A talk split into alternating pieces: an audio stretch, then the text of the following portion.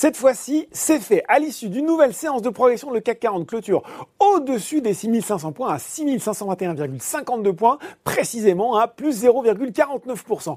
Une tendance toujours portée par des volumes réduits, 2,8 milliards d'euros échangés sur la journée. Alors cette bonne tenue du marché qui profite des espoirs de reprise économique, elle n'a même pas été douchée par l'annonce d'une augmentation de 7,6% en avril des prix à la production en zone euro. C'est la plus forte progression annuelle depuis 2008. Hein.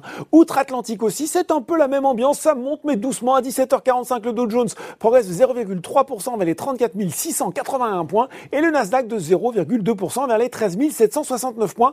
On prendra ce soir connaissance du beige book de la fête sur l'état de l'économie américaine. Allez, on regarde ce qui se passe sur le marché français et là, sans trop de surprise, on retrouve les valeurs pétrolières et parapétrolières qui s'enflamment avec la hausse du baril. Le Brent est à plus de 71 dollars. Alors malgré cette augmentation et des signes d'amélioration de la demande, eh bien les pays de l'OPEP+, qui se réunissaient aujourd'hui ont décidé de maintenir le rythme modéré d'augmentation prévu de la production d'ici juillet. Résultat, bah, ça va bien pour Technip FMC, GTT, Total Energy ou encore Technip Energy. Euh, pour GTT, il y a même un petit coup de pouce hein, de Société Générale qui a relevé sa recommandation sur le titre de conserver à achat. Derrière, toujours volatile, Solution 30 rebondit évolue non loin euh, des 4,90 euros.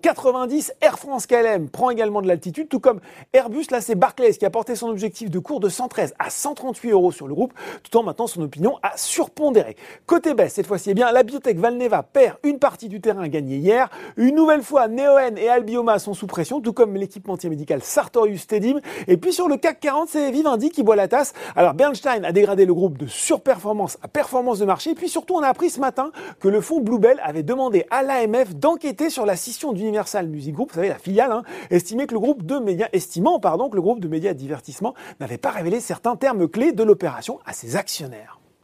Voilà, c'est tout pour ce soir. Maintenant, n'oubliez pas tout le reste de l'actu éco et finance est sur Boursorama.